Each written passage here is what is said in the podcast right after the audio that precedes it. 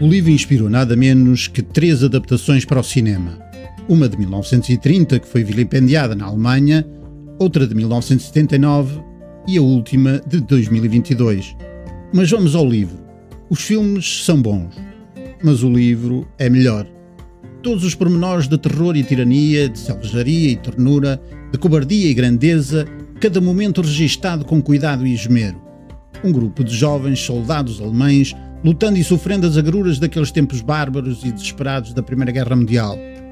Esta é a história de uma geração de homens que, mesmo que escapando ao destino, se viram destruídos pela guerra. Eles, a juventude de ferro. Mas a guerra era um negócio sujo. Não era um lugar para jovens imberbes.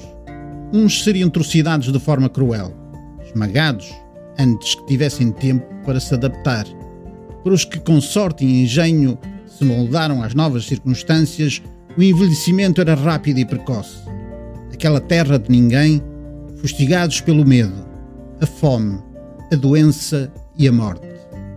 Atónitos, depois amargurados e por fim indiferentes.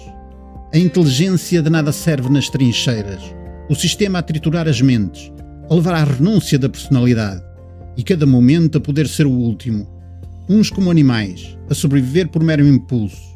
Para outros, a loucura e o desespero a levar a melhor, porque tudo é demasiado, e a única forma de sair daquele inferno é dar o corpo às balas.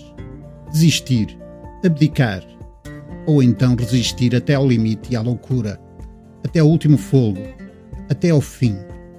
Boas leituras!